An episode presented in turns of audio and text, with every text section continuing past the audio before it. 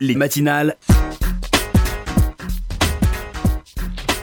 Bonjour à tous, bonjour à toutes, bienvenue dans ces matinales. J'ai le plaisir de recevoir aujourd'hui la journaliste Nathalie Lévy. Elle publie aux éditions du Rocher Courage au cœur et sac à dos prendre soin de ses aînés. Bonjour euh, Nathalie Lévy. Bonjour Laurence, merci, de m'accueillir. Merci d'avoir accepté notre invitation. Dans cette émission, euh, nous accorderons bien évidemment une large part à votre livre, à toutes les thématiques que vous soulevez, mais nous donnerons la parole également à ceux dont c'est le métier ici au FSJU, le Fonds social juif unifié. Nous appellerons Diana Atia, elle est coordinatrice au réseau Ezra, au réseau Ezra, pardon. Elle nous dira quels sont les dispositifs qui sont mis en place pour venir en aide aux personnes âgées isolées. Sébastien Paya est avec nous. Bonjour. Oui, bonjour Laurence. Vous êtes assistant social au service Passerelle qui s'occupe des survivants de la Shoah. Vous nous direz comment ces personnes, dont certaines sont aujourd'hui très âgées, ont traversé et traversent encore cette crise sanitaire liée au Covid-19 et quelles sont les réponses que vous y apportez. Et puis Julie Guez nous rejoindra dans le courant de cette émission. Elle est directrice de la philanthropie au FSJU. Nathalie Lévy. C'est un sujet dont on parle encore assez peu, cette période de la vie où l'on vieillit, où les choses deviennent plus difficiles, où on a des problèmes de santé, où on a besoin d'aide, car on devient de moins en moins autonome. Vous en parlez dans ce livre à travers l'histoire de votre grand-mère, Rosine. C'est un récit où il est question d'amour, de famille, de générosité, de solidarité, de courage, mais aussi de peur, de culpabilité, de fatigue, de maladie. Est-ce que vous aviez tout ça en tête lorsque vous avez décidé d'écrire ce livre?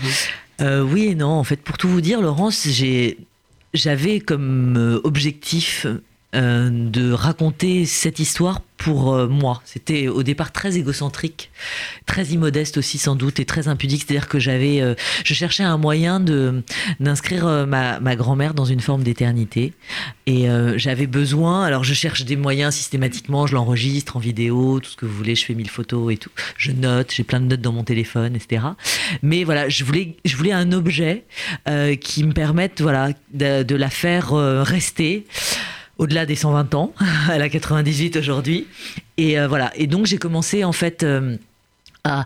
Puis c'est vrai que je racontais un peu mon histoire comme ci comme ça euh, aux gens que je rencontrais, pas nécessairement dans le détail, mais je, sentais qu'il y avait toujours une forme de curiosité. Ah bah c'est marrant, t'es à la télé le soir jusqu'à minuit, puis le matin t'es chez ta grand-mère, c'est quand même bizarre. Je voyais que ça interrogeait à minima, et, et puis voilà, et puis il y a eu une rencontre, une jolie rencontre avec mon éditrice, et on en a parlé, et, et puis et puis les choses se sont faites comme ça quand euh, voilà. Mais j'avais pas pas envie j'étais pas dans une forme de militantisme. J'avais pas envie de dénoncer quelque chose ou de zoomer sur euh, sur cette période de la vie. J'avais simplement envie de la raconter. Et puis les choses se sont faites au fil du temps euh, aussi grâce à Jean-Philippe Bertrand qui m'accompagne et, qui qui travaille avec moi au Rocher et qui m'a dit il faut élargir. Et effectivement, c'était une nécessité absolue d'élargir parce que parce qu'aujourd'hui, on est pratiquement 11 millions d'aidants et que des aidants, ce sont des gens qui s'occupent d'enfants handicapés souvent, mais aussi de seniors et de personnes du grand âge. Alors, tout part de cette relation, de ce lien très fort que vous entretenez avec votre grand-mère, que vous appelez mamie. Mmh. Euh, elle vous appelle Doudoune. Ouais, ça dépend, mais c'est chérie ou ma doudoune, ça dépend. Il y a beaucoup de tendresse. Hein, ah, il y, a énormément d'amour, de complicité, de, de tendresse, d'interaction. Mmh. Alors Rosine, elle est née en 1922 à Alger dans une famille de la bourgeoisie juive. Elle est à la fois une femme de son époque et de son milieu. Hein. On lui a présenté son mari, elle n'a jamais travaillé. Elle a été une mère, puis une grand-mère extrêmement dévouée, aimante.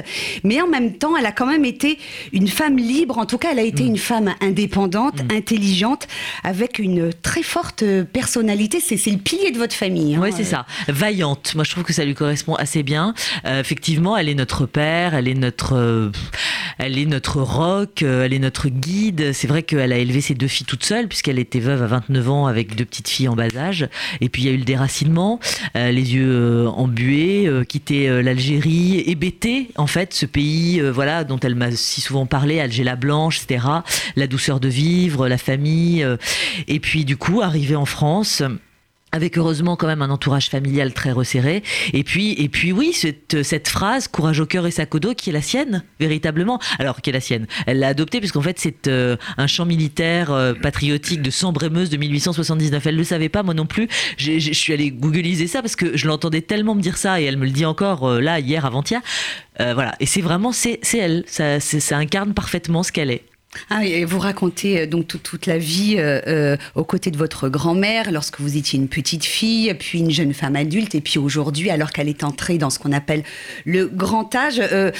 Rosine, il y a beaucoup d'anecdotes dans ce livre à son sujet, et il y en a une qui m'a marquée. elle fait la chasse à la chauve-souris dans une chambre d'hôtel. Elle est intrépide. Oui, c'est ça, exactement. Elle n'a peur de rien. Ouais, c'est vraiment ça. Je pense que voilà, quand on est veuve à 29 ans, de toute façon, il faut relever la tête et avancer. Donc d'ailleurs, c'est pour ça aussi que dans ce ballet à, trois, euh, en fait, euh, ma tante, ma mère et moi qui sommes organisés autour d'elle, donc ça forme un quatuor, mais euh, on, est toujours, on s'écoute pas, on s'écoute pas beaucoup, on n'écoute pas nos mots psychologiques, on n'écoute pas nos mots physiques, on avance, euh, on y va, et puis, et puis un jour chasse l'autre. Et c'est vrai que typiquement la, chauve-souris, ou même quand elle rentrait chez elle à Montrouge à 20h30 ou 22h après parfois, après m'avoir gardé la journée, bah, elle avait pas peur, elle y est allée, elle l'a fait, elle a avancé sans trop se poser de questions, et c'est vraiment ce qu'elle nous a transmis. Et oui, euh, elle, est, elle a une forme effectivement de, elle, elle, est d'une certaine manière intrépide et, j'aime, j'adore cette idée et j'espère que j'ai hérité d'un petit peu de ça.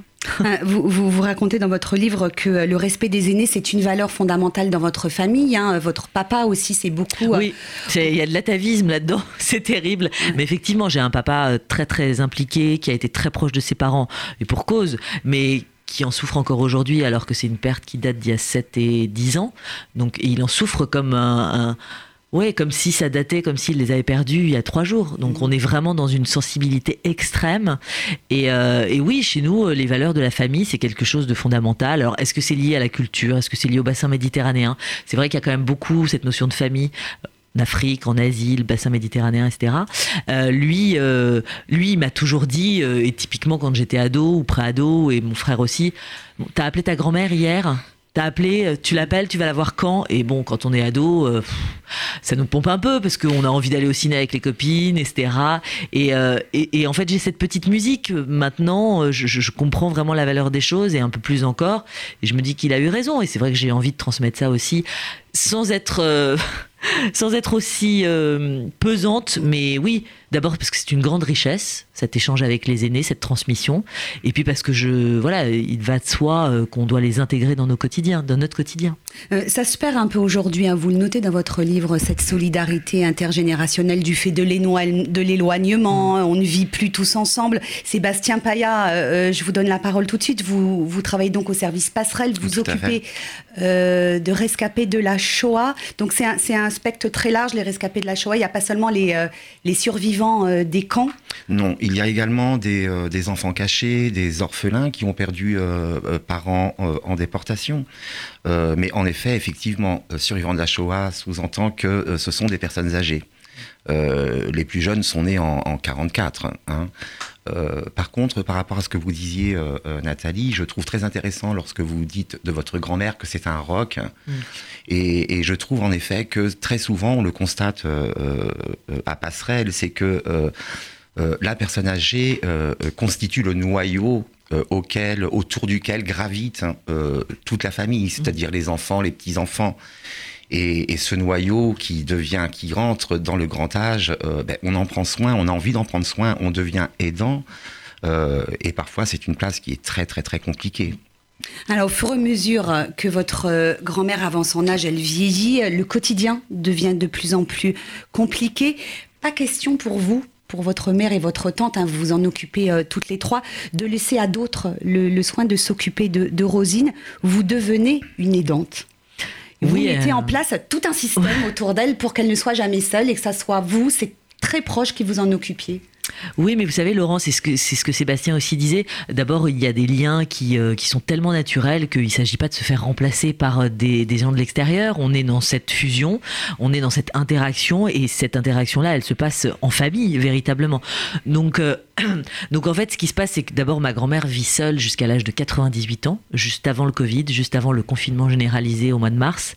Elle vivait toute seule euh, parce qu'elle n'a jamais voulu de personnes extérieures à la maison, d'aide, etc. Une aide ménagère un petit peu comme ça ponctuellement, mais personne qui dorme chez elle si ce n'est nous. Donc euh, à la fois une forme d'insécurité pour nous et puis euh, d'inconscience aussi sans doute parce qu'on l'a laissé quand même des nuits entières à 98 ans. Et puis en même temps, bah, c'était une forme de, enfin c'est respecter sa volonté, respecter ses choix, respecter sa dignité, etc. Et puis malheureusement, elle, a chuté euh, le 13 mars, au lendemain des annonces d'Emmanuel Macron nous disant qu'on allait être confiné, euh, hospitalisé pendant trois semaines. Et là, effectivement, le schéma a été modifié. On s'est retrouvé euh, de, parce que je ne me sens pas aidante, mais démente à trois, euh, moi le matin, ma mère le soir, ma tante l'après-midi, à, grossir le dispositif, à l'enrichir d'auxiliaires de vie qui sont venus nous prêter main forte pour pouvoir l'installer, effectivement, la pérenniser en tout cas, puisqu'elle est toujours à domicile, la pérenniser à domicile dans des conditions de sécurité euh, XXL. Et donc ces auxiliaires de vie euh, qui sont qui sont aujourd'hui un personnel incroyable et qui sont sous-estimés, dévalorisés, sous-payés et qui prennent, enfin, qui viennent prêter main forte à d'innombrables familles et à des personnes qui veulent vivre chez elles jusqu'au bout. 92% des Français veulent euh, finir leur jour chez eux. C'est important de relever ce chiffre. Et donc, ces auxiliaires de vie, elles sont indispensables et pourtant elles sont invisibles, elles sont pas considérées. Et donc nous, elles viennent nous prêter main forte désormais. Du coup, mamie est chez elle, dans ses photos, dans ses meubles, dans ses odeurs, et avec nous, toujours avec la même rythmique, mais effectivement en étant plus sécure. Sébastien euh, Paya, les personnes dont vous occupez, euh, mhm. euh, elles sont encore chez elles ou parfois en EHPAD Non, elles sont chez elles. Et le, cœur de notre travail, c'est justement, alors bien évidemment, conserver le lien social, rompre avec l'isolement, mais c'est aussi s'assurer du maintien à domicile. c'est ce qu'elle souhaite aussi, c'est ce que c'est ce qu'elle souhaite. Dans, je dirais que dans 90% des cas, la personne veut rester chez elle. Et comment vous procédez, vous, Sébastien effrayant. Ah, et comment vous procédez, vous, avec quel type d'aide euh, à domicile, justement? Alors, on, a plusieurs types. Euh, on, peut travailler avec des prestataires, des associations, des structures d'aide à domicile mais euh, on travaille également sur du gré à gré. Donc la personne euh, a dans son entourage, on lui conseille euh, de faire appel à, à, telle aidante parce que elle lui est recommandée. On a aussi des gens qui qui vont faire appel à du mandataire. Mais bon, ça après, ce sont différents modes d'intervention au domicile avec des, tout ce que ça sous-entend en termes de prise en charge auprès du département ou des caisses de retraite, etc., etc. Euh, la question du financement concernant la dépendance est une grosse question. un gros ça. C'est ce que j'allais dire pour, pour compléter, pardon Laurence, euh, c'est qu'on est quand même dans un millefeuille administratif. Il faut un guichet unique il faut un guichet unique pour, euh, pour s'occuper de la dépendance et de l'absence d'autonomie. Parce que, parce que les gens ne savent pas à quel sens vouer. On ne sait pas effectivement à qui s'adresser. Il y a mille caisses, etc. Et voilà, c'est vraiment, on est dans un empilage de, de, de dispositifs et euh, malheureusement, il y a énormément de choses qui se perdent. Euh, ce rôle d'aidant, on le comprend bien en, vous lisant euh, Nathalie Lévy, ça, ça implique un investissement hors norme, j'ai envie de dire. votre vie aujourd'hui, elle est organisée autour de celle de, de votre, de votre grand-mère.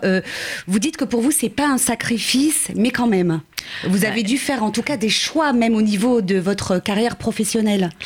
Alors, il y, a plusieurs choses, mais vous avez raison, Laurence. D'abord, il y, a un il y a un investissement. C'est pas un sacrifice, c'est un investissement. Mais j'ai énormément de chance. Sincèrement, euh, je suis extrêmement privilégiée parce que j'habite dans le même arrondissement qu'elle. Donc voilà, c'est très facile de m'y rendre. Euh, c'est vrai qu'il n'y a pas une journée sans que j'y aille, d'une mm. manière ou d'une autre. Là, j'y suis pas ce matin, mais euh, j'y serai cet après-midi. Enfin, voilà. Et Et du coup, euh, oui, c'est une mécanique qui s'est mise en place très naturellement, avec, il est vrai, euh, des horaires décalés en télévision, ce qui me permettait du coup d'aller la voir chez elle, mais aussi des loupés. C'est-à-dire que bah, j'ai loupé des petits déj, j'ai loupé des réunions, j'ai loupé euh, bah, tout ce qu'on appelle le réseau, vous savez, tout ce qu'on appelle le réseau, qu'il est toujours bon dans ces métiers des médias de travailler en faisant des déjeuners, des, des rendez-vous, etc.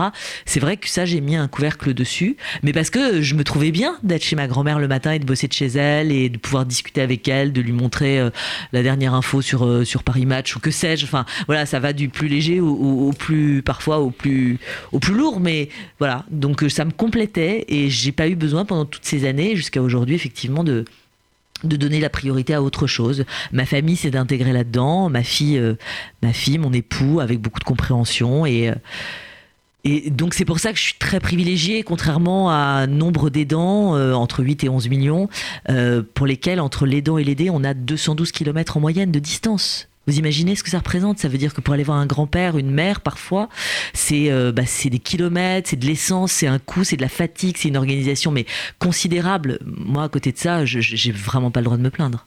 Et puis, il y, a, ce sujet de la culpabilité Hein, de l'aidant que vous abordez euh, sans détour. Et c'est un vrai sujet parce que parfois votre grand-mère, elle est énervée, euh, elle n'a pas envie, euh, elle est fatiguée. Parfois vous lui en voulez parce qu'elle a mauvais caractère. cette culpabilité, elle, elle est intrinsèque au rôle d'aidant. En fait, on peut pas s'empêcher de la, de la ressentir parce que parfois, ben, on en a juste marre et en même temps, on sait qu'on doit faire ce qu'on fait. Mm. Bah oui, alors il y a un tel amour qu'on passe très vite, heureusement. Mais effectivement, d'abord, on n'est pas dans la même temporalité. Euh, elle et moi, forcément, 98 ans, 40 euh, et des poussières. Euh, et puis, et puis, et puis, elle sort plus de la maison, donc elle est quand même très limitée dans, l'interaction avec le monde, avec la société, euh, même si nous, on apporte tout chez elle, à la fois nos problèmes aussi, parce qu'elle se sent du coup concernée, elle se sent un rôle, une responsabilité de nous entendre parfois nous plaindre, etc. Euh, voilà. Et du coup, oui, euh, une culpabilité parce que, parce que je peux m'agacer, parce qu'elle peut avoir par moment, mais vraiment par moment, un petit côté comme ça, Tati Daniel, mais c'est lié à sa douleur, à son épuisement, à une grande fatigue nerveuse, etc.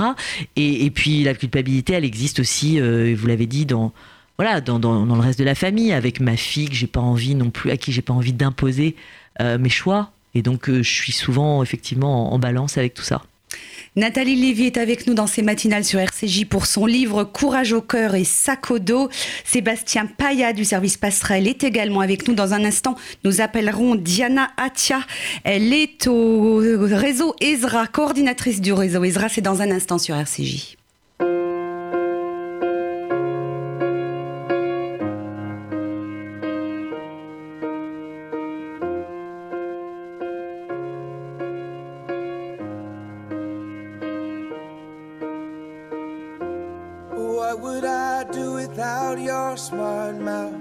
Drawing me in and you kicking me out.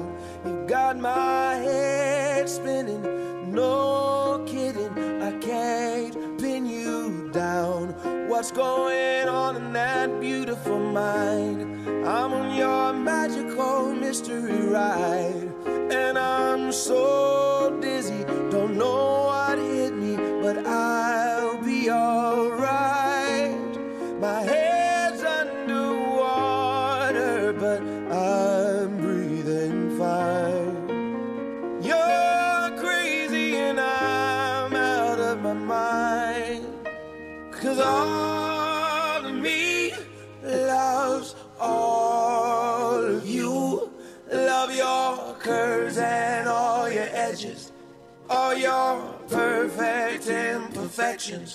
Give your all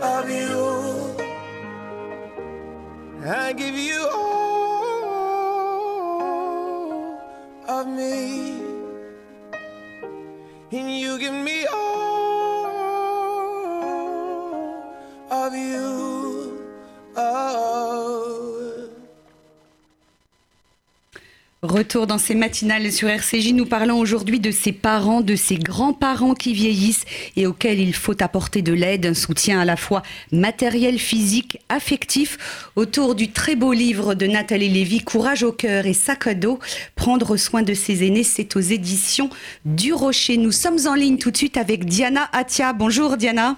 Bonjour. Merci d'être euh, avec nous dans cette émission. Vous êtes la coordinatrice du réseau ESRA ou FSJU. Le réseau ESRA, Diana ce sont donc des professionnels, mais aussi des bénévoles de l'action sociale au service des personnes en difficulté. Et vous menez des projets en lien avec les personnes âgées isolées. Diana Atia, l'isolement, ça fait partie des problématiques que rencontrent souvent nos aînés et qui aggravent le processus du vieillissement. Absolument. Donc le réseau ISRA, qui est une association qui a été créée en 94, donc qui, fait partie de la branche sociale en fait du FSJU, dont la mission principale c'est justement la lutte contre la précarité et surtout contre l'isolement des personnes âgées. Et en fait, effectivement, depuis le début de sa création, le réseau euh, développe un certain nombre de programmes euh, donc, qui tend à lutter contre euh, cet isolement des personnes âgées, fragilisées, vieillissantes.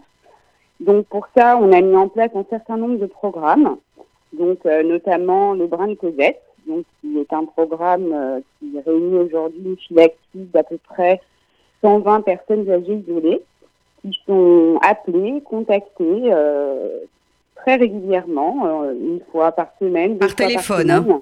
Voilà, par téléphone, une à deux fois par semaine en fonction du besoin, en fonction de la situation. Par des bénévoles en fait qui sont véritablement formés à l'écoute et à la relation d'aide. Voilà. Donc ça, c'est un des programmes euh, un peu phares euh, que nous avons.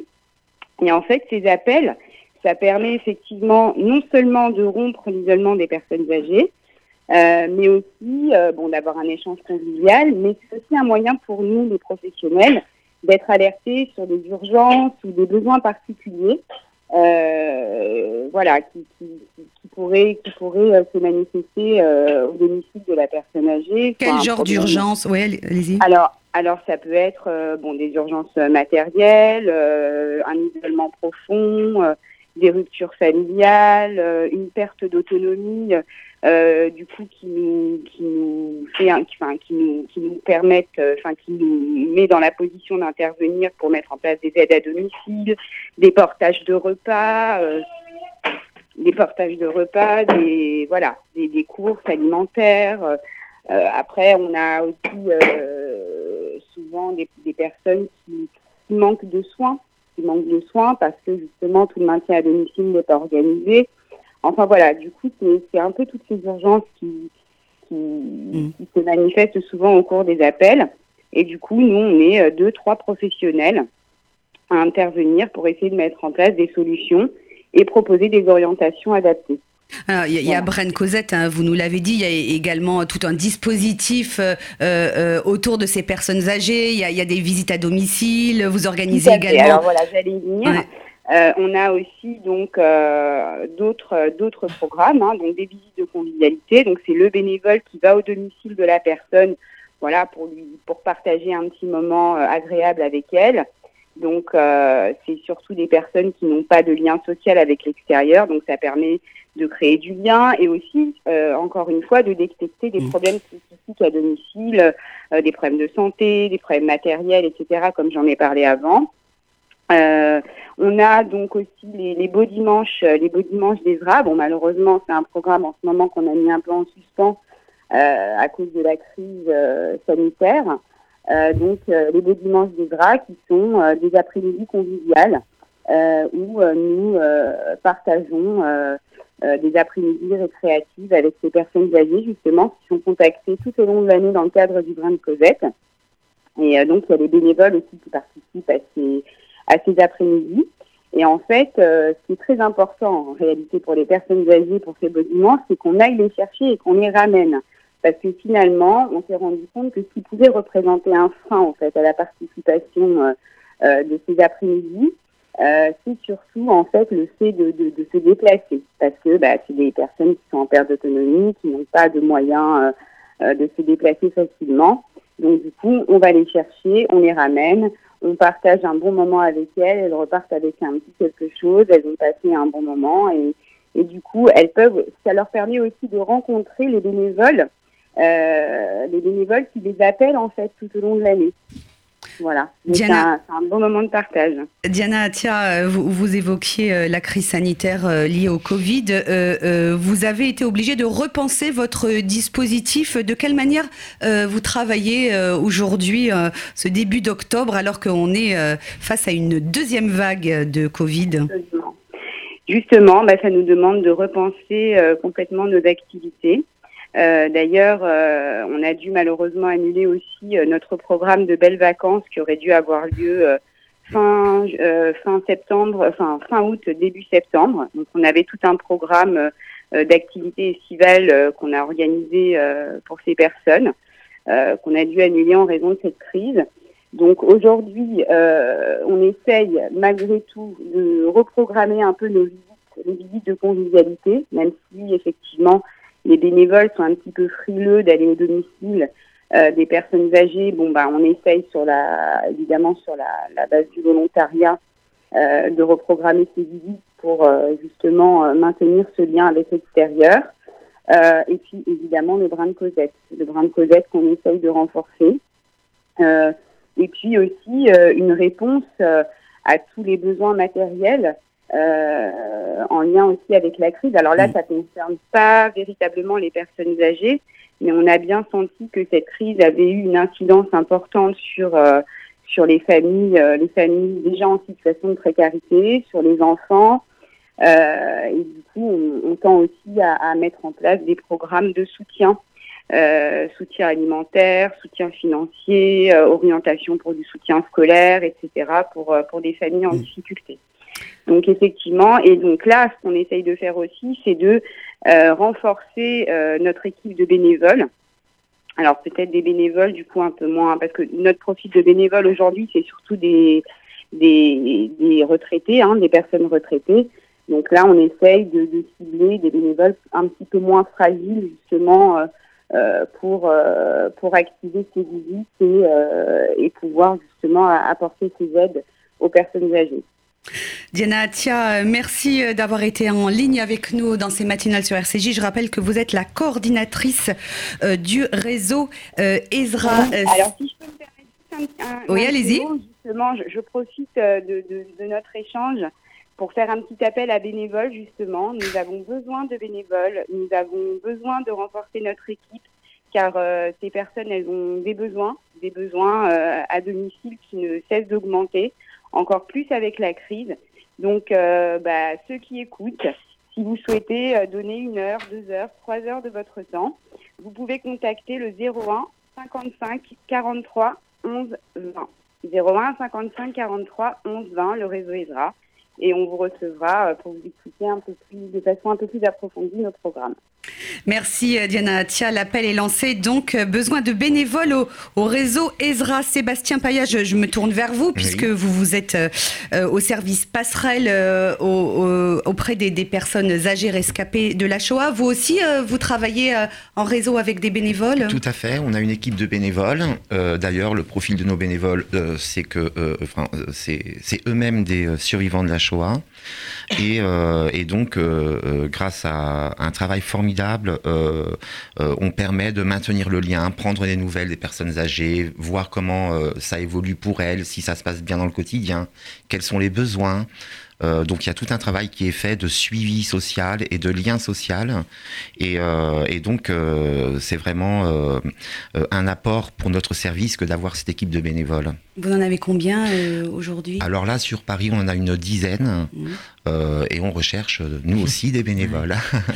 Nathalie Lévy, cette problématique de l'isolement des personnes âgées, alors c'est pas le cas de votre grand-mère, mais néanmoins, elle participe hein, de l'aggravation du vieillissement. Vous, vous, vous soulignez l'importance de l'interaction interaction oui. avec votre euh, grand-mère euh, euh, Rosine. Vous lui parlez de l'actualité, vous lui parlez de Macron. je lui parle de tout. Je lui ça raconte. l'intéresse encore bah, Oui, alors oui et non. Je, je vais pas vous mentir, Laurence, elle, elle est pas captivée par l'actualité politique ou des choses comme ça, mais ne serait-ce que interagir avec nous dans dans, dans les, les choses accessoires de notre quotidien, mais même les soucis, parce que du coup, c'est ce que je vous disais, euh, elle se sent du coup intégrée, elle se sent une forme de responsabilité, elle se sent un rôle, elle nous encourage, etc. Donc que même si parfois, effectivement, ça peut être pesant, euh, en fait, vous savez, ça se passe beaucoup au Danemark, ils travaillent énormément sur la prévention.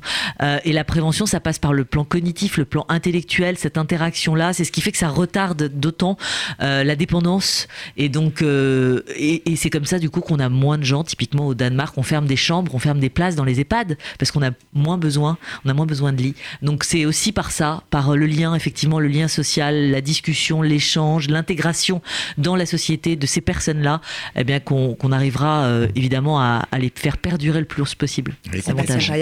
Oui, je voulais revenir sur la crise du Covid et donc mm. du confinement. C'est justement, ça a été un moment pour pour passerelle où on a dû peut-être un petit peu euh, justement intensifier nos appels, rappeler mm. des gens très régulièrement, toutes les semaines, parfois euh, tous les deux ou trois jours, euh, parce que ils sont rentrés dans, dans, un, dans un isolement encore plus intense. certains d'entre eux qui avaient des aides à domicile ont préféré, par mesure de sécurité, demander à leurs aides à domicile de ne plus, de ne plus intervenir. et il a fallu pallier à tout ça. Donc, il a fallu mettre en place des livraisons de repas ou, ou, des, des, équipes de bénévoles qui ont, qui ont fait les courses pour les personnes. Euh, on a fait aussi du lien avec des partenaires euh, pour euh, permettre à certains survivants d'avoir, certaines personnes âgées, d'avoir un suivi psychologique. Donc c'est vrai que cette crise, cette crise a quand alors le côté positif, hmm. je dirais, pendant cette crise, c'est qu'on a constaté quand même un, un élan de solidarité euh, euh, avec les, voisins, les gens nous disaient c'est incroyable, j'ai euh, ma voisine du dessus que, je ne connaissais pas plus que ça vient me voir tous les jours, elle va m'acheter ma baguette, elle la dépose devant le devant le, enfin sur le seuil. et, vraiment on, a, on avait vu, on, a, on s'est dit à ce moment-là les gens sont isolés, mais dans une crise comme ça, il y a, y a, un regain de solidarité. Et la solidarité, c'est quand même hyper important c'est essentiel. Mais c'est vrai ce que dit Sébastien, on a vu, et, c'est pour ça aussi Laurence, enfin je, je, suis pas dupe, le livre aujourd'hui il fonctionne aussi parce qu'on est dans cette, euh, dans cette ère, alors j'allais dire post-Covid, mais pas du tout post-Covid, parce qu'en en fait on est simplement post-première vague, mais on est en plein dans la deuxième. Et effectivement, on, voit que c'est un sujet prégnant, les, les, les anciens, d'abord en 2060, un tiers de la population aura plus de 60 ans, donc il faut mm. faire cas euh, évidemment de ce changement de la démographie, clairement. Et puis, euh, et puis on a vu, alors contrairement à ce que disent nos élites, l'État, etc., où on laisse un peu les anciens sur le bas-côté de la route parce qu'ils sont pas productifs, ils sont pas rentables, il faut miser sur le jeune, il faut miser sur euh, voilà cette capacité à être, euh, à se décupler, etc. Et eh ben, les anciens, euh, on a vu cette grande solidarité pendant, pendant les mois d'avril jusqu'à jusqu'à l'été, où même voilà des jeunes allaient porter des paniers repas, des magazines aux anciens, mm, mm. sans les connaître nécessairement, mais la population, en fait, le réveil, il vient de la population au-delà de ceux qui nous gouvernent. Mm. Et ça, ça fait sens quand même, c'est la société. Euh, Sébastien Paya, ces personnes dont vous vous occupez, qui sont donc des, rescapés de la Shoah, mm-hmm. euh, est-ce que ce sont des gens qui ont des besoins spécifiques de par euh, l'histoire qu'ils ont vécue? Et j'ai envie de rebondir sur ce que racontait Nathalie sur sa grand-mère qui a connu une autre histoire, hein, les Juifs d'Afrique du Nord, mais néanmoins, il y a quand même une histoire de déracinement, et d'exil euh, qu'on est en train, je, trouve, un peu de découvrir aujourd'hui. Au regard, par exemple, de, la crise très brutale, ce confinement qui est intervenu très vite au mois de mars, est-ce que chez, ces personnes rescapées, euh, ça n'a pas été plus brutal peut-être que pour d'autres euh, Oui et non. Enfin, euh, si, on, a quand même euh, ressenti ça chez, certains d'entre eux, euh, ce, confinement a ramené à, un passé douloureux certains d'entre eux, ça a réveillé des choses. D'où justement parfois besoin d'orienter vers des partenaires qui pouvaient proposer un, suivi psychologique. Mais si, et puis avec le grand âge aussi, de plus en plus, des gens nous disent, écoutez, je j'ai occulté j'ai occulté, j'ai travaillé, j'ai éduqué mes enfants, j'ai eu ma vie euh, euh, sociale et familiale et professionnelle, mais là aujourd'hui j'ai 90 ans et j'ai tout un passé qui, qui, qui ressurgit. Donc en effet, effectivement, euh, d'où l'importance de, notre suivi, du lien qu'on peut leur apporter, mais aussi parfois euh, besoin d'une orientation euh, vers un, suivi psy ou, des groupes de parole. En tout cas, il y a, y a, vraiment un, besoin de parler et d'exprimer quelque chose qui parfois a été enfoui pendant des années. Ça, c'est évident. Une dernière question avant qu'on marque une deuxième pause. Combien de personnes aujourd'hui sont suivies par votre service passerelle? Alors, je ne pourrais pas vous dire exactement, plusieurs centaines. Plusieurs centaines. Mais ce que je peux vous dire par contre, c'est que euh, on est implanté sur tout le territoire français. On a nos, euh, euh, nos, correspondantes de région et que on, a à peu près côtoyé depuis que Passerelle existe pas loin de 13, 13 000 survivants de la Shoah. Voilà. Nous parlons de nos aînés dans cette émission euh, ce matin sur RCJ, nos, aînés, nos parents, nos grands-parents autour du livre de Nathalie Lévy, Courage au cœur et sac à dos aux éditions du Rocher. On en parle tout de suite après une deuxième pause.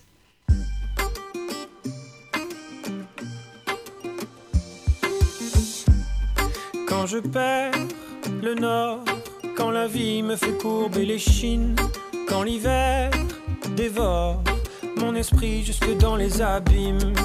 Caresse, caresse mon cœur avec tes mots doux. Caresse, caresse mon cœur avec tes mots doux. Rien qu'en riant, tu donnes ce que tu génères est précieux. Rien qu'en étant là, tu donnes. Toi, tu donnes quand t'es toi, tu donnes tellement. Rien qu'en vivant, tu donnes. Ce que tu génères est précieux.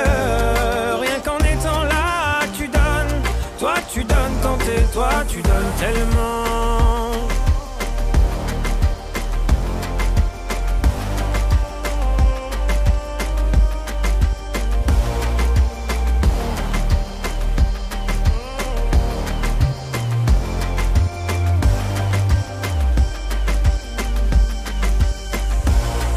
ira, va, t'inquiète pas quand tu me le dis. Ça marche sur moi, je me dis que j'ai pas le choix, qu'avec les yeux que quand tu regardes la vie, on comprend qu'avec toi, il peut tout arriver. Ah ah, il peut tout arriver. Ah. Rien qu'en riant, tu donnes, ce que tu génères est précieux. Rien qu'en étant là, tu donnes, toi tu donnes quand t'es toi, tu donnes tellement. Tu génères est précieux. Rien qu'en étant là, tu donnes, toi tu donnes quand t'es toi, tu donnes tellement. Toi tu donnes quand t'es toi, tu donnes tellement. Toi tu donnes quand t'es toi, tu donnes. Retour dans ces matinales sur RCJ, nous parlons du grand âge, de nos aînés, de nos parents, de nos grands-parents qui vieillissent et de la manière dont nous pouvons nous en occuper au mieux. Je suis avec Nathalie Lévy, euh, la journaliste Nathalie Lévy qui publie Courage au cœur et sac à dos, prendre soin de nos aînés, c'est aux éditions du Rocher. Sébastien Paya est également avec nous, euh, responsable du service passerelle au FSG, assistant social. Voilà, euh, c'est Madame Katz André. Voilà, euh, André Katz, pardon, elle me pardonnera cette petite erreur. Euh, Nathalie Lévy, euh, c'est pas toujours facile de s'occuper euh, d'une personne qui vieillit, qui a des problèmes de santé, qui a des problèmes de dépendance, et vous abordez ce sujet euh, avec beaucoup de délicatesse et de pudeur. Vous, vous nous racontez ces mots hein, qui accompagnent le grand âge et qui sont souvent tabous. Pourquoi avez-vous choisi de le faire? Vous avez raison, Ça a dû être difficile, ouais, hein. ça a été très difficile. Là, pour le coup, on arrive dans un moment de l'écriture du livre où je me dis j'y vais, j'y vais pas, j'avance, je recule, je, je sais pas. D'abord, je trouve ça très impudique d'y être allé, très immodeste aussi. Euh, bon, j'espère qu'on me pardonnera, mais, mais ça me semblait important aussi de le raconter parce que les aidants, 8 à 11 millions de personnes qui sont ces, ces fourmis silencieuses, ces, invili- ces invisibles qui font tout, qui sont partout, euh, eh bien, elles sont effectivement obligées euh, souvent de bah, d'avoir accès à l'intimité de la personne âgée, à voilà, à ce corps abîmé, à ses odeurs, euh, à tout ce qui est clairement euh, bah, disgracieux. Et, euh, et oui, moi j'avoue qu'avec ma grand-mère, j'ai un, lien tel que bah, elle m'a vu en couche 3 mois, 6 mois, etc., en couche culotte. Et, il me semblait juste normal et évident que je puisse moi aussi lui venir en aide en fait dans, une situation scabreuse, enfin si, je puis me permettre. Voilà, donc donc j'y suis allée euh, sans trop me poser de questions, mais avec quand même euh, bah, voilà une forme de bah, je sais pas, soit soit euh, soit j'étais dans, dans un truc un peu d'inconscience, euh, soit d'immodestie encore une fois. Et d'ailleurs c'est ce que je dis dans le livre. Je dis mais pourquoi pourquoi je m'attribue ça en fait? Qu'est-ce que je fais? Est-ce que je me prends pour quelqu'un d'autre? Enfin c'est quand même hyper gonflé vis-à-vis de ma tante, vis-à-vis de ma mère qui sont là aussi dans le dispositif. Mais qui suis-je en fait pour euh, essayer d'agir? Et en même temps je sais pas à ce moment-là euh, c'est pas très réfléchi. Je me dis juste qu'il faut y aller parce qu'elle a besoin d'aide et, et, et je me sens en telle proximité avec elle que bah, que j'interviens. Sébastien Paya, vous voulez euh, rebondir ces problématiques de dépendance physique, hein, tout, tout simplement, elles existent. euh, et à un moment où, il- puisqu'on parle des aidants et du vieillissement de la population, il faut y aller, il faut en parler, ça Eh, fait voilà, partie du, voilà, du ça problème. fait partie, ça fait Ouais. partie de, de cette étape euh, de la vie, donc la vieillesse. Euh, et en effet, cette perte d'autonomie qui est liée au corps, le corps qui peut-être ne nous appartient plus et, et qu'on doit euh, qu'on doit montrer, euh, euh, pour lequel on a besoin d'une toilette et il faut faire appel à un, à un infirmier qui va venir aider à la toilette. Le problème de l'incontinence aussi. Bien sûr. C'est ça, c'est Ouais. quand même, euh, c'est très très dur. Euh, euh, comprendre une personne âgée qui, qui va qui va nous dire, mais moi je veux pas, je veux pas qu'on vienne me faire ma toilette, j'ai pas envie de me de me mettre à nu. C'est quand même, c'est très compliqué, mais on y travaille et petit à petit, il faut aussi aider la personne euh, euh, à rentrer dans l'acceptation de son grand âge. C'est pas toujours évident, mais on y arrive quand même. Et d'ailleurs, je trouve euh, intéressant euh, lorsque vous dites, euh, euh, Nathalie, votre grand-mère euh, qui vous a vu en couche culotte, qui vous a mis couche culotte, euh, je trouve que dans les extrémités de la vie, c'est-à-dire euh, quand on arrive au monde et quand on est dans, dans le grand âge, Mm. il y a toujours cette notion d'autonomie. Sauf que euh, lorsqu'on vient au monde, on, on est dans l'acquisition de l'autonomie. Mm. Et quand on est dans le grand âge, on est dans la perte d'autonomie. Mais en tout cas, il y a toujours euh, euh, des solutions pour essayer d'arrondir les angles et, et permettre à la personne, euh, dans son grand âge, d'être bien, d'être digne. Et, voilà, on, fait tout pour trouver des professionnels compétents qui la mettent en confiance. La confiance, c'est essentiel aussi. Et parfois, il faut des semaines, des mois pour arriver à cette acceptation d'une aide au domicile, d'un intervenant professionnel, en plus de l'aidant, par exemple, ou sans aidant. Mais euh, oui, la question euh, du corps et, euh, et, et de la toilette et tout ça, c'est très compliqué. Nathalie Lévy, vous abordez sans détour hein, toutes ces problématiques autour du vieillissement d'un être aimé, ce rôle des, assistantes qui viennent à la maison pour, pour vous soutenir auprès de votre grand-mère. Euh, vous décrivez très précisément euh, ce statut. J'ai envie de dire quelque part que ces, ces, ces assistantes de vie, elles sont un peu invisibles aussi. Ah, hein, mais complètement. Même titre que les aidants. Mais complètement. C'est une sont- situation que vous dénoncez. Oui, elles sont invisibles, elles sont peu considérées, voire pas considérées, elles sont sous-payées, elles font des kilomètres pour aller d'un foyer à un autre. On joue beaucoup sur euh, l'affect de ces gens-là parce que on les déplace effectivement au fil des trous dans les plannings, etc. Et puis elles travaillent aussi parfois, il faut le dire, dans des domiciles qui sont euh, insalubres parce que la personne âgée euh, n'a pas la possibilité de nettoyer comme il faut, que la famille n'est pas là. Donc elles se retrouvent dans des conditions de travail extrêmement précaires, extrêmement difficiles. Et c'est vrai que je leur rends une forme d'hommage parce que d'abord elles sont venues euh, compléter notre orchestre euh, autour de ma mamie. Donc du quatuor, on est passé effectivement à, à, à 7 avec, euh, avec euh, ces, jeunes femmes qui viennent, ou, ou d'ailleurs moins jeunes, mais ce sont essentiellement des femmes, euh, qui viennent nous prêter main forte. Et euh, elles font un travail formidable. Elles sont dans une forme de militantisme, elles sont dans une bienveillance.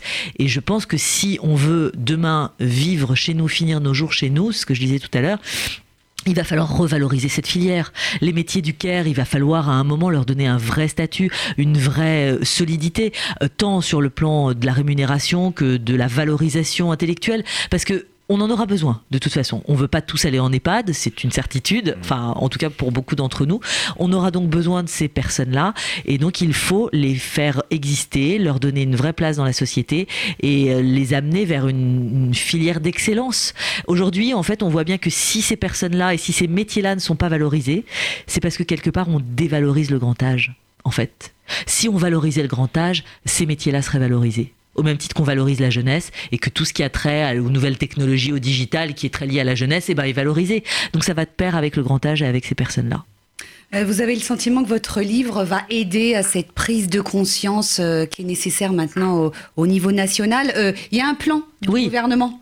Oui, il y a des choses qui se passent, il y a, toujours du retard à l'allumage, mais il y a une femme quand même, euh, euh, Brigitte Bourguignon, qui est désormais déléguée, euh, enfin secrétaire d'État aux solidarités, qui est une femme de terrain, qui a eu une trajectoire compliquée, qui s'est emparée du sujet. Alors je sais pas si elle sera entravée ou pas, j'espère pas, mais effectivement aujourd'hui, enfin depuis le jeudi 1er octobre, on a cette indemnité pour le congé aidant ce fameux congé aidant, qui est quand même une- un tout petit pas, hein, Laurence, on va être bien d'accord, c'est 43 à 54 euros selon qu'on soit en couple ou seul, euh, pour prendre ces trois mois de congé fractionné si on en a besoin pour soutenir un proche par an. un Bah oui, Oui. c'est quand même très court.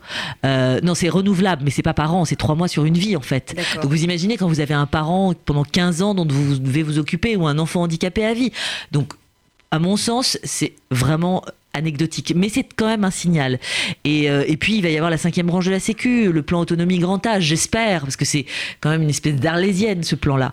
Donc euh, il y, a, il y a une sorte de post-Covid. Euh, en tout cas du première vague. Et il y a quand même une sorte de prise de conscience et j'espère que les on sera plus dans l'incantation demain mais on sera vraiment dans l'action. J'espère que ça va se passer comme ça. Je suis pas militante hein, je suis pas spécialiste senior je suis pas sociologue mais si euh, mon expérience peut être euh, une toute petite pierre à l'édifice un caillou un gravier bah bah tant mieux Euh, J'ai lu euh, quelque part, je crois que dans une des interviews que vous avez euh, accordées à l'occasion de la sortie de ce livre, que Brigitte Bourguignon, donc euh, Mhm. la secrétaire d'État en charge de l'autonomie, voulait vous impliquer dans le lancement de son nouveau plan. euh, Oui, vous la connaissez, vous l'avez Je l'ai rencontrée, rencontré, ouais, ouais. je l'ai rencontré. euh, Il y, a, il y a eu des discussions. Moi, j'ai pas envie, sincèrement, d'être rattaché euh, ni au ministère de la Santé, ni à la mairie de Paris, ni à la région, etc. Je suis, encore une fois, je suis pas militante et voilà, il y a des sociologues qui travaillent le sujet. Moi, je fais part d'un même si j'ai enquêté euh, euh, aussi et, et- et qu'aujourd'hui, je me suis vraiment emparée du sujet. Mais euh, voilà, je j'ai pas non plus envie de, de devenir une porte-parole, en tout cas. Sébastien Paya, ce plan euh, sur deux ans, je crois, annoncé pour le gouvernement. Ouais, c'est c'est- c'est- 2020-2022, Ouais, 2020-2022 sur le papier. ça vous paraît une euh, première approche, en tout cas, pour euh, aborder le sujet de, du vieillissement et du grand âge Écoutez, c'est une suite euh, qui Première me semble... petite pierre à l'édifice. Ouais, mais ouais. c'est une suite qui me semble logique euh, au vu de la crise qu'on vient de, de traverser. Et puis, euh, euh, voilà, la dépendance, elle concerne de plus en plus de monde. Euh, les personnes âgées sont de plus en plus nombreuses. Et euh, il va bien falloir, à un moment donné, en effet, euh, y consacrer du temps et, euh, et mettre des moyens. Et puis, euh, des, des- des professionnels reconnus, formés et, euh, et qui ne sont plus invisibles. Voilà, et tout à fait. La personne âgée euh, n'est pas invisible, au Parce contraire. que finalement, tout le monde est invisible dans cette histoire. Les personnes âgées sont invisibles. Ouais. Les aidants sont invisibles. C'est vrai, Les- exactement. Les, soignants sont invisibles. Ouais, c'est vrai. Non, il faut, il Ça faut. fait beaucoup de monde quand ça même. fait beaucoup de ouais. monde et donc c'est un gros gros chantier évidemment qui euh, à l'époque de Nicolas Sarkozy président était déjà était déjà dans la pile du haut et puis qui repassait dans la pile du bas hein, sincèrement non il faut il faut des finances il faut du courage il faut repenser la société au regard effectivement de cette évolution démographique même de ce bouleversement démographique Euh, est-ce que on aura le courage de hum, d'ajuster? Parce qu'on va parler d'ajustement d'abord parce qu'il s'agira pas de tout euh, de tout modifier en deux temps trois mouvements c'est censé être une priorité du quinquennat euh, pour l'instant, euh, bah, on parle de séparatisme typiquement aujourd'hui, alors qu'on aurait dû parler, on aurait dû parler du grand âge là ces jours-ci. Alors on verra. Euh, Nathalie Lévy, est-ce que vous avez parlé de votre projet de livre à votre grand-mère Ah oui. vous étiez en cours d'écriture? Oui, Laurence. Alors, euh, pour, être tout à fait sincère avec vous et avec euh, les auditeurs d'RCJ, euh, j'ai d'abord j'ai eu beaucoup de mal à l'écrire ce livre parce que encore une fois c'était un, truc un peu ovni, une espèce d'objet hybride. Ce que je témoignais, ce que je racontais uniquement. Enfin bref. Et, et, et, et j'avais pas envie de lui dire tout de suite parce que je voulais pas non plus qu'elle se sente euh, dans une dernière euh, tranche de vie. En fait, je voulais pas que ça la ramène à, à- à une fin inéluctable, malheureusement. 120 ans, hein, pas avant, mais quand même. Euh, voilà, je, je voulais pas ça, donc j'ai- contourné, j'ai fait des détours improbables, etc. Et puis finalement, euh, voilà, c'est quand même un livre écrit à quatre mains. Elle me, elle, elle s'est racontée, elle a accepté, euh, ça lui a fait plaisir. Aujourd'hui, elle m'accompagne dans la promotion, elle sait, elle est au courant. Donc, donc c'est c'est Elle va assez. nous écouter. Elle nous écoute, elle regarde, je lui lis des passages du livre parce qu'elle n'a pas pu le lire intégralement, elle regarde la télé, etc. Donc euh, donc il y a une forme d'allégresse, c'est plutôt, euh, c'est plutôt assez agréable, je dois dire. Nathalie Lévy, merci infiniment d'être venue Merci, nous voir Laurence, euh, dans ces beaucoup. matinales sur RCJ pour ce très beau livre qui est une leçon de vie. Courage au cœur et sac à dos, prendre soin de ses aînés, c'est aux éditions du Rocher. Sébastien Paya, merci beaucoup à vous aussi d'être venu euh, parler de, de ce que vous faites euh, au service Passerelle, le service Passerelle qui est un des services du FSJ, le Fonds social Tout à fait. Juif unifié, restez avec nous sur RCJ. Dans un instant, vous avez rendez-vous avec Marika Mathieu pour le 12-13. Excellente journée à tous à l'écoute de nos programmes.